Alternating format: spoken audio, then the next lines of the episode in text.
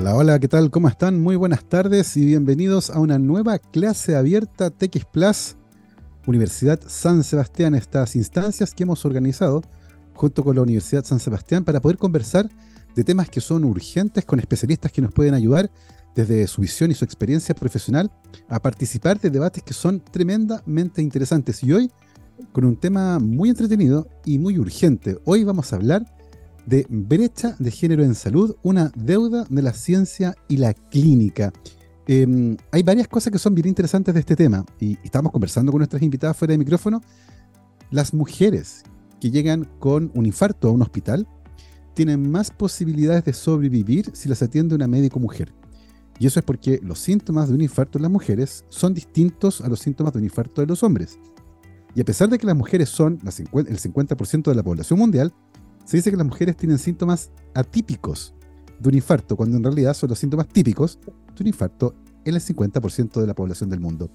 Justamente de aquello queremos hablar, de cómo desde la investigación clínica eh, ya aparecen ciertos sesgos que eventualmente impactan también a lo que ocurre, por ejemplo, en los sistemas de atención de salud, con, por supuesto, las enfermedades cardiovasculares como uno de los ejemplos de lo que ocurre. Y para eso tenemos ya eh, en esta conversación conectadas a nuestras invitadas. Primero voy a presentar a la doctora Andrea Leiva. Ella es investigadora de la Facultad de Medicina y Ciencia y directora del doctorado en enfermedades crónicas de la Universidad San Sebastián. Andrea, ¿qué tal? ¿Cómo estás? Bienvenida a esta clase abierta. Muchísimas gracias por la invitación. Muy bien por acá y, dispuesta a que tengamos una conversación entretenida. Fantástico, Andrea. Y también quiero presentar eh, a esta conversación que se une desde la ciudad de Oslo, Noruega, a la doctora Viviana Sandoval, investigadora de la Facultad de Ciencias para el Cuidado de la Salud de la Escuela de Nutrición de la Universidad San Sebastián. Viviana, bienvenida también a esta clase abierta. Muchas gracias, con las mismas ganas de tener esta conversación nutritiva para todos. Maravilloso, y usando la palabra nutritiva, que no es casualidad, ¿cierto? Eh, Andrea, comencemos esta conversación, pues hay un hecho que es eh, fundamental en esta discusión. Hombres y mujeres por nuestra biología somos diferentes. Estamos expuestos durante el desarrollo a distintos tipos de hormonas, tenemos distribución de masa distinta, muscular, grasa, etcétera. Nos vemos afectados a veces por enfermedades que son específicas de hombres y de mujeres.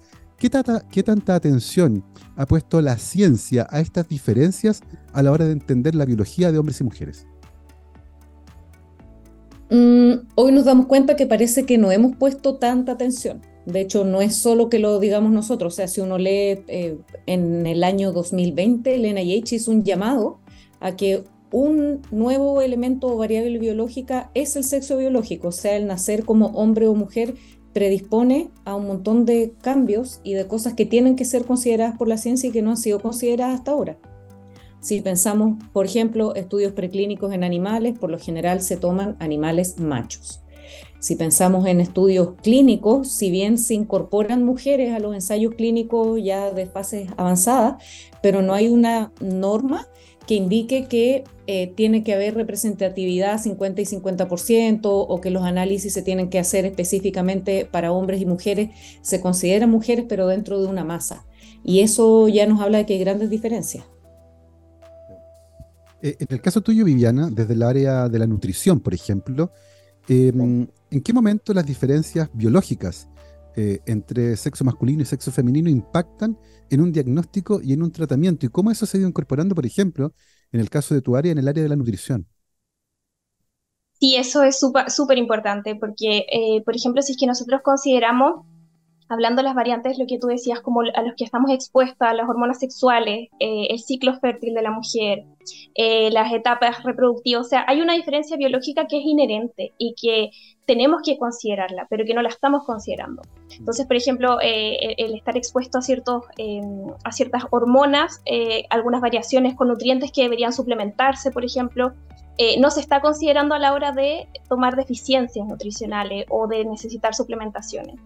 Entonces, sin duda la nutrición tendría que ser diferenciada y en países como Noruega, que es en el estudio clínico donde sí estoy llevando, eh, sí se están considerando variables, sexo como una variable, hombre-mujer. Eh, hay, hay hartas cosas donde podemos ir escarbando, pero hay una en particular, Andrea, que es bien característica en el caso de las mujeres, que es el embarazo. Eh, las mujeres quedan embarazadas, los hombres no quedan embarazados, y eso produce cambios profundos en la biología y en la fisiología del cuerpo de las mujeres. Eh, y entendiendo que la investigación preclínica muchas veces, y la fundamental también, eh, y tú lo mencionaste, los modelos animales masculinos son preferidos, eh, ratas y ratones machos, ¿cierto? Por las dificultades que a veces tiene incorporar el juego de las hormonas acá en la ecuación, pero, pero hay que hacerlo. particularmente en esa área, durante el embarazo, Andrea, ¿cómo ha ido avanzando y cómo ha impactado la brecha en la investigación para entender fenómenos complejos que ocurren, por ejemplo, durante el embarazo? Sí, o sea, creo que en, los últimos años se ha avanzado, tal vez no a la velocidad que todos nos gustaría, pero se ha avanzado en entender el embarazo como un periodo que es mucho más allá de los nueve meses que comprende un embarazo. Hoy tenemos estos conceptos de programación fetal que nos indican que todo lo que, todo el ambiente, todo el ambiente hormonal, todas las patologías, todo lo que la mujer está expuesta durante esos nueve meses, programa de alguna forma o marca las células fetales y los hijos de esas madres que están expuestos a embarazos tal vez no tan saludables, después eh, comienzan a desarrollar enfermedades crónicas de forma mucho más precoz que individuos que estuvieron en un embarazo normal. Entonces, desde que este concepto de programación fetal, y que esto es relativamente nuevo, esto eh, partió como en los años 80, se ha ido desarrollando, hay un poco más de conciencia de qué es el embarazo. Pero esto en términos de la ciencia, porque en términos de la clínica, si tú preguntas, a mí me toca mucho trabajar con, con obstetras, no existe, no está tan instaurado este conocimiento de que eh, como tú llegas a un embarazo, no solo va a marcar la salud de la madre, sino que también va a marcar la salud del hijo. Ahora, si nos vamos al género y pensamos solamente en esa mujer, esa mujer por el simple hecho de pasar nueve meses expuesta a niveles altos de glucosa, de lípidos, de presión arterial, todo su sistema se ve alterado. Entonces después esa mujer cuando es una vida más adulta, supongamos tiene una enfermedad cardiovascular, obviamente el haber estado no embarazada tiene repercusiones en su organismo que pueden asociarse con que los fármacos no sean igual de efectivos y al final cuando uno ve los números a nivel global ve que las mujeres tienen más enfermedad cardiovascular, que tienen más factor de riesgo cardiovascular y el embarazo puede ser la génesis de esas diferencias. Sí, lo que es bien sorprendente porque habitualmente cuando uno busca en Google, por ejemplo, imágenes de un infarto, lo que aparece es un hombre agarrándose el pecho. Rara vez es una mujer. Eh, y es muy interesante lo que tú mencionas porque efectivamente el embarazo genera efectos de largo plazo, no solo en la mujer, sino que también en el feto. O sea, por lo tanto, tiene un impacto que es transgeneracional. Eso es tremendamente interesante desde el punto de vista de la salud pública. Em, sobre ese tema, Viviana, en particular, tú nos contabas que estás eh, actualmente no participando en un ensayo clínico. Eh, en un país del primer mundo, donde hay un montón de recursos para hacer investigación de muy buena calidad, ¿cómo, cómo estos factores, ¿cierto? Eh, cómo esta conversación que estamos teniendo nosotros hoy, por ejemplo, impactan en el diseño de ensayos clínicos que den cuenta de las diferencias biológicas que estamos mencionando. Sí, completamente. Y hay un tema fundamental que tiene que ver con dos cosas que tienen países como Noruega, dinero y tiempo. Claro. Eh, son dos cosas que son eh, las necesidades, obviamente, de Noruega están cubiertas, las básicas. Entonces, sí se puede como empezar a ir muchísimo más allá respecto a ver estas diferencias. Eh, y sí se incluyen, se incluye mucho, está considerado, como te decía, el sexo al nacer como una variante, y con las mujeres tenemos el dinero, por ejemplo, para ver el tema de, el, primero hacemos evaluaciones de su ciclo menstrual, del ciclo fértil, la salud hormonal es super, eh, se considera, podemos medir niveles de hormonas sexuales, y hacer una correlación después respecto a si respondió o no al tratamiento de mejor o, peor manera, se puede hacer por medio de eso. Pero claro, nosotros aquí tenemos tiempo, tenemos dinero, se pueden hacer todas estas variaciones que en Chile em, e, es difícil por un tema de recursos, pero que es una necesidad que necesitamos crear porque evidentemente estamos subdiagnosticando a las mujeres porque no llegamos. Entonces, es, un tema, esto es un tema que, aborda muchísimo, desde políticas públicas, transversales, es un tema grande. Antes de meternos en el tema de las políticas públicas, que yo personalmente lo encuentro fascinante, me gustaría volver, Andrea, sobre lo que mencionaste antes, que eh, la evidencia, por ejemplo, con respecto a lo que ocurre durante el embarazo y la salud fetal, eh, se viene acumulando desde la década de los 80, eh, desde la ciencia. Pero desde el punto de vista clínico, todavía, tú decías, cuesta encontrar que estos temas se van asentando. Eh, estamos enfrentando un problema formativo. Eh, ¿cómo, logramos que estas ideas circulen más rápido desde donde se produce la evidencia científica hasta los pacientes, que son finalmente quienes se pueden ver beneficiados o, perjudicados en este caso por estas brechas que están eh, acumulándose?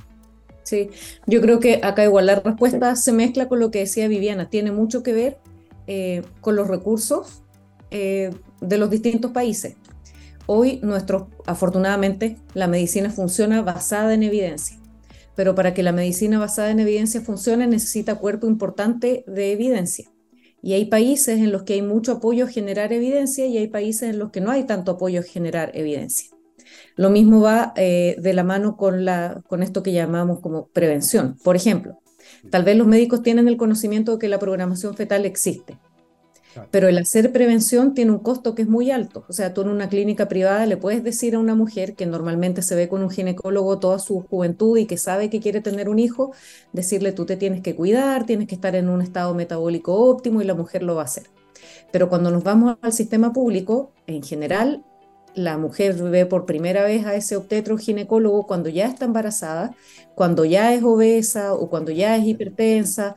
Entonces volvemos de nuevo al tema de las políticas públicas, al tema de los recursos y a lo importante que es implementarlo desde la base. Porque en mi experiencia, yo he trabajado mucho con centros de salud privados y en los centros de salud privados no es tan difícil que los conceptos entren. Incluso yo tengo un proyecto Fondesit nuevito partiendo este año en que vamos a hacer una intervención nutricional pero eso en una clínica privada es muy fácil, pero llevar eso al sistema público, que es donde está la mayor parte de las mujeres, es súper complejo. Y eso me parece también tremendamente interesante. Me gustaría volver sobre eso después, Andrea, porque creo que ahí hay brechas que son distintas, pero que terminan teniendo un impacto sobre otras áreas donde ya hay una brecha que genera algunos problemas. Em, Viviana, eh, hay un asunto que es bien, bien importante desde el punto de vista de la salud pública eh, y que tiene que ver con los valores de referencia. Eh, y, no solo con los valores de referencia, sino que con entender que la fisiología eh, afecta, por ejemplo, a ciertos tratamientos farmacológicos. Y muchas veces, por las fisiologías distintas entre hombres y mujeres, ¿cierto? Las dosis de fármacos que se utilizan a veces pueden estar em, exageradas, en el caso de las mujeres, por ejemplo. Eh, en ese sentido, Viviana, o subestimadas. ¿Cómo, ¿Cómo avanzamos, por ejemplo, a tener algo tan fundamental que es valores de referencia eh, para distintos tipos de exámenes, el caso del índice masa corporal, por ejemplo, que es fundamental en muchas, en muchas mediciones, para que den cuenta justamente de estas diferencias fisiológicas y biológicas. Sí. Mira, quise, eh, yo actualmente estoy haciendo clínica en Noruega, entonces quise recoger un poco la experiencia de Chile y le pregunté a varias colegas nutricionistas sobre lo que se está haciendo en el sistema público actual y no hay ninguna diferenciación excepto el, centímetro de cintura, como la, circunferencia de cintura, que, bueno, que, algo nos indica un poco sobre la, la adiposidad central y algunas evaluaciones de riesgo cardiovascular eh, como eh, entre hombre y mujer y nada más. Pero, por ejemplo, los niveles de lípidos en sangre, el tema de, de, los niveles de glucosa en sangre, factores inflamatorios que aquí también se miden mucho diferenciados, nada de eso en Chile se está aplicando, absolutamente nada. Entonces, claro, eso obviamente nos deja, como tú decías, en una situación muy desfavorecida a las mujeres, porque estamos básicamente basando todos nuestros tratamientos y todas nuestras prescripciones y todas nuestras directrices en tablas que están basadas en los hombres, que hasta el momento en muchos casos funciona, pero en muchísimos no. Entonces e, e, es, como esa necesidad de investigar directamente en la mujer y no extrapolar, porque lo que estamos haciendo en la mayoría de los casos es extrapolar. Y, hemos visto que no funciona tanto como, como se espera. y no solo nosotros. En el extranjero también se han dado cuenta los investigadores que no es bueno extrapolar, que es necesario que tengamos políticas desde la ciencia básica, políticas públicas que apunten a individuos de sexo femenino y individuos de sexo masculino por separado. Es difícil, pero estamos en eso. Sí. Lo, que pasa es que con la Andrea, eh, perdona, una, eh, con la Andrea tuvimos una conversación una vez porque las dos hacemos clases en el doctorado y a raíz que en modelo animal, por ejemplo, lo que ella mencionaba al principio, la mayoría de los estudios sí se hacen en modelo animal en macho. ¿Ya? Y eh, porque, claro, entre comillas, más fácil, porque no es fácil, siempre es difícil, pero entre comillas más fácil, porque se tiene la variable hormonal bajo control, lo que no pasa con las hembras. ¿Ya? Con lo, que no, lo que no pasa con las hembras. Mi realidad en Europa, porque yo hice el doctorado en España y ahora estoy en Noruega, es que te obligan los comités de ética a hacer tus proyectos tanto en machos como en hembras. Por lo que conversamos con la Andrea, en Chile eso queda muy al criterio, parece que como que no, no está tan así ni tan, ni tan estipulado. Aquí sí está estipulado que tiene que ser en machos y en hembras los estudios en, ciencia básica. Mira, eso es súper interesante porque esto de la extrapolación es, es complejo. Eh, hay un libro que yo les contaba fuera de micrófono, La mujer invisible, de Cristina Criado, Caroline Criado Pérez, que es una periodista británica, donde decía, por ejemplo, que eh, las temperaturas de las oficinas y la potencia de los aire acondicionados se terminó considerando a un hombre de 70 kilos vestido con traje y corbata. Y por eso que habitualmente las mujeres se mueren de frío en una oficina, porque está seteada eh, cerca de 2 grados centígrados más bajo que la temperatura que es cómoda para ellas. Eh, lo que habla de que esto es, transversal. Andrea, tenemos un diagnóstico que es más o menos claro necesitamos avanzar tanto en datos básicos, fundamentales, ¿cierto? Y trasladar esos datos a la clínica. Eh, y ese es un diagnóstico que queda bastante claro en esta conversación. La pregunta, Andrea, es, hecho el diagnóstico ahora, ¿cómo podemos avanzar? Eh, Viviana hablaba de que, por ejemplo, eh, en Europa, los comités de bioética fuerzan a que los experimentos se hagan con ratas macho y hembra, por ejemplo, entendiendo la problemática. Eh, en países como el nuestro, ¿cómo podríamos ir avanzando? Entiendo que hay problemas que son culturales, de regulación, eh, de tener ganas tal vez. ¿Cómo, ¿Cómo ves tú el poder avanzar en esta problemática? Mira, esa pregunta que tú me estás haciendo, nosotros en la universidad nos hicimos a final, en el año 2020, digamos, plena pandemia.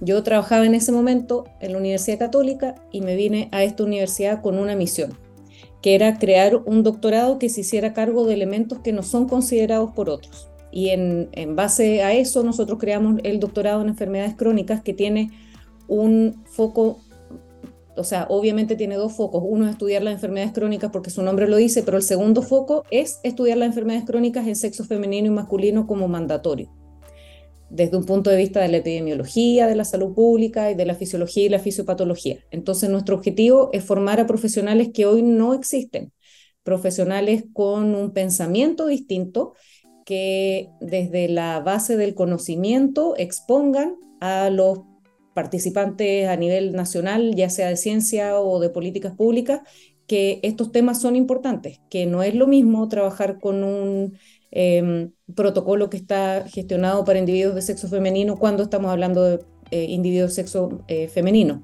Y eso es algo que se levantó como una necesidad y ya partimos y ya tenemos alumnos y ya estamos andando, pero ese es nuestra bandera de lucha, el, no solo el estudiar enfermedades por estudiarlas, sino que buscando la diferencia entre los sexos, para tratar de aportar un granito de arena y empezar a mover desde abajo es interesante ver cómo la academia nuevamente se posiciona tomando el liderazgo en este tipo de, de, lucha. Yo creo que es tremendamente interesante lo que está haciendo en ese sentido la Universidad de San Sebastián. Em, Viviana, tú has hecho toda tu carrera en, Europa, ¿cierto? El doctorado en España, el postdoc en Noruega. Eh, te has enfrentado a un sistema donde estos temas ya están bastante incorporados, eh, donde tú nos explicabas, las normativas eh, tienen directrices claras para evitar que ocurra este tipo de cosas, ¿cierto? Pero en algún momento eventualmente vas a volver a nuestro país con toda esa experiencia acumulada a tratar de desarrollar investigación científica siguiendo esas directrices. ¿Has pensado en los desafíos que este tema en particular va a tener cuando vuelvas a un país donde tal vez las normativas no son tan claras, donde a lo mejor la comunidad eh, ¿cierto? no está todavía conversando estos temas. ¿Cómo, ¿Cómo estás viendo ese asunto en particular? Sí, em, lo, primero que quiero decir respecto a eso, que si bien he hecho toda mi carrera en Europa, eh, tanto en España como en Noruega, y sí está la necesidad creada respecto a estudiar machos y hembras, sigue siendo insuficiente. O sea, creo que seguimos estando al debe, por más que esté la necesidad creada hace el 2, 3 años o 5, por, por, así decirlo, seguimos estando al debe incluso en países como Noruega. Sí que es verdad que la cancha está mucho más equiparada porque la necesidad está hecha y tienes que trabajar sí o sí con hombre y mujer como una variable, como, como una variable sí o sí a considerar siempre. Y claro, desde ahí eh, mi visión es eso es una necesidad. O sea, yo ahora apliqué a un Fondesit de, de iniciación en donde sí está considerada esa variable, em, que espero que espero que recibir fondos porque sin duda, claro, mi, mi, idea es siempre extra, es, poder llevar esta, este como capital humano, todo lo aprendido, eh, a ir a acelerar un poquito eh, este cambio en, la academia y en Chile, por supuesto, y, pero claro, asumiendo que van a haber muchas diferencias a nivel de estructura, yo, yo eso lo, lo tengo claro. Ahí, ahí tenemos tarea pendiente, particularmente tal vez lo que tenga que ver con los incentivos. Tengo la sensación que para que el sistema pueda incorporar estos cambios, es necesario que todos los entes que están articulados acá, eh, el Estado, los privados, ¿cierto? Y la academia, puedan conversar teniendo en cuenta lo importante que es este tema. Eh, Andrea, nos comentabas que desde la Universidad de San Sebastián se levantó esta inquietud y ustedes lo tomaron como uno de sus objetivos. Eh, tomaron este tema y dijeron, nosotros vamos a intentar hacerlo. ¿Cómo has visto eh, que está alineándose esta respuesta de la universidad con lo que se exige actualmente, por ejemplo, para postular a Fondesit, con los incentivos que eventualmente existen para incorporarlos. Sabemos que hubo una política de género en el ministerio que apuntaba, ¿cierto?, principalmente a fomentar la investigación también, pero, pero ¿cómo eso se, traslada finalmente a una cultura que comprenda que es importante ir cerrando estas brechas? Mm. Es difícil la pregunta que me haces, no tengo la respuesta, te puedo decir lo que yo pienso.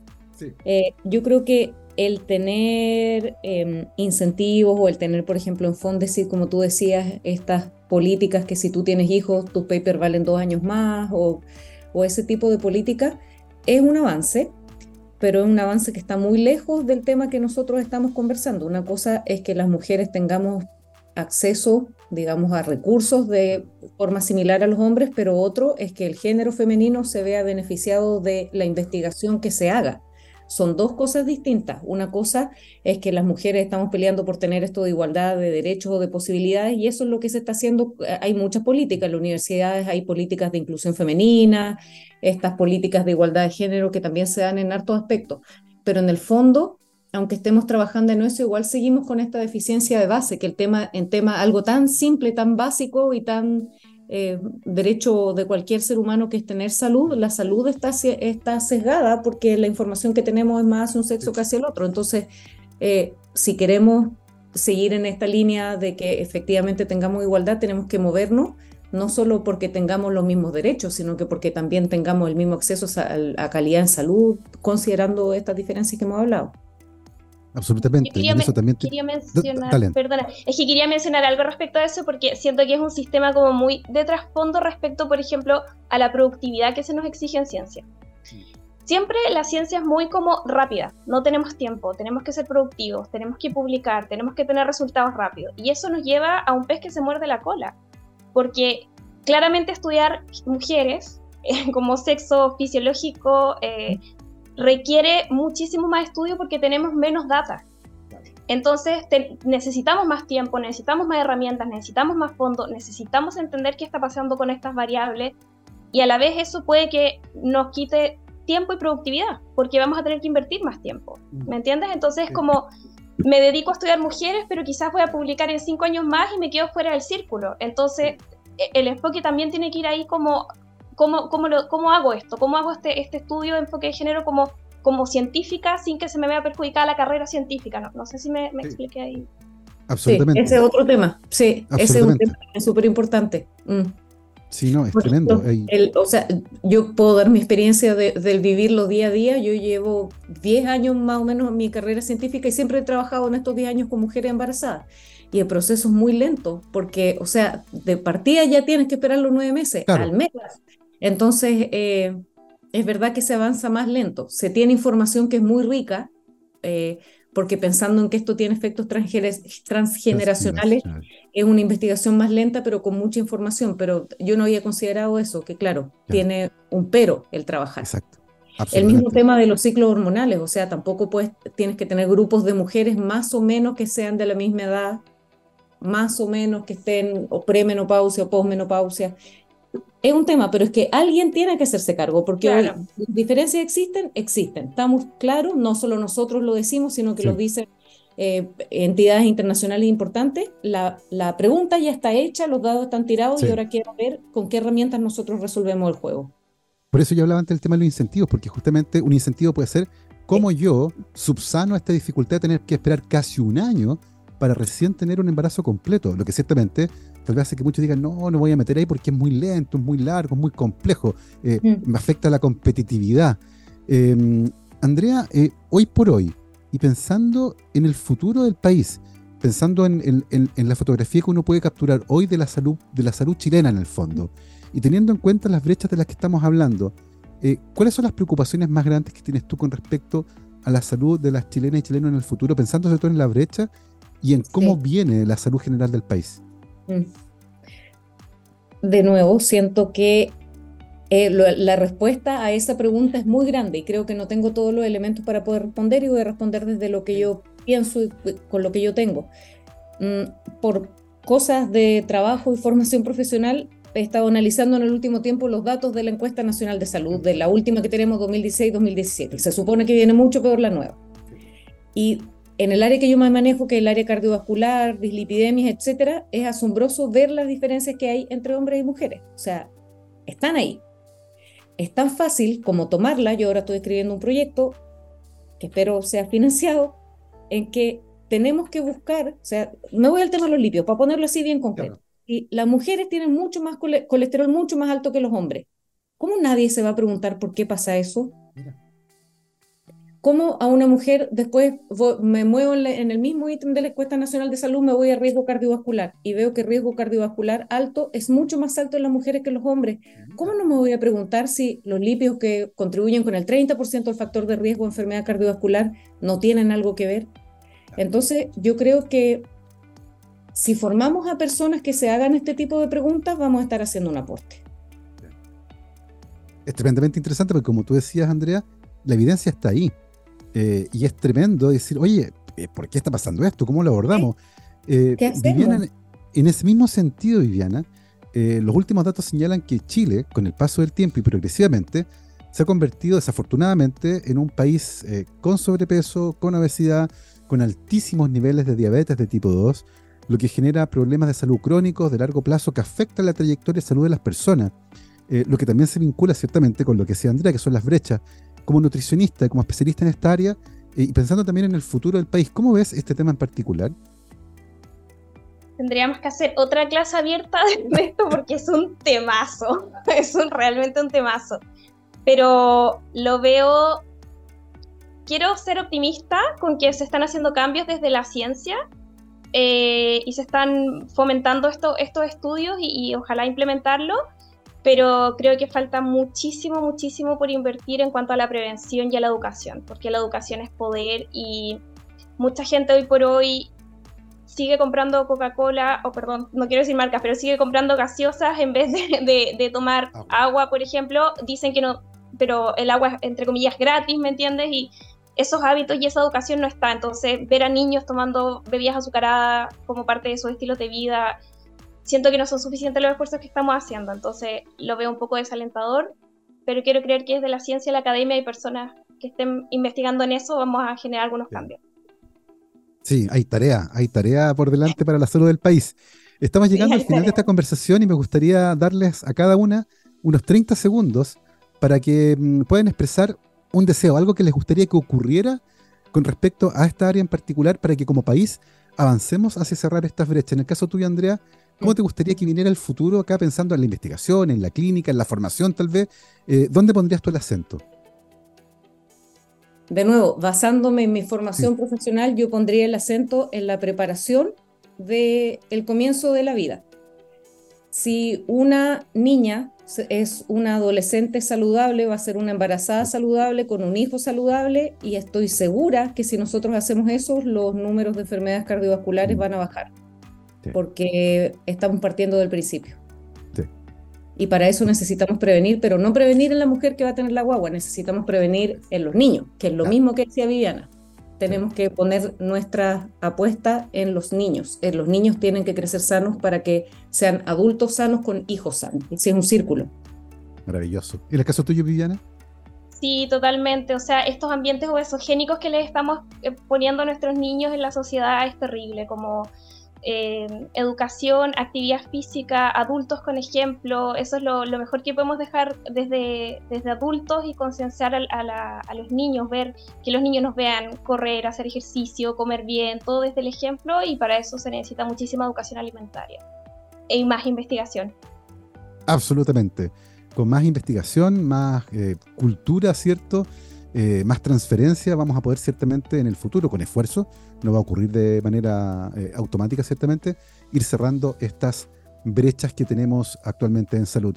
Son las 4 de la tarde con 30 minutos y estamos llegando al final de esta fantástica y muy entretenida clase abierta. Lo he pasado muy bien, he aprendido un montón y quiero despedir a nuestras fantásticas invitadas a la doctora Andrea Leiva, investigadora de la Facultad de Medicina y Ciencia, directora del doctorado en enfermedades crónicas de la Universidad San Sebastián. Andrea, muchas gracias por habernos acompañado.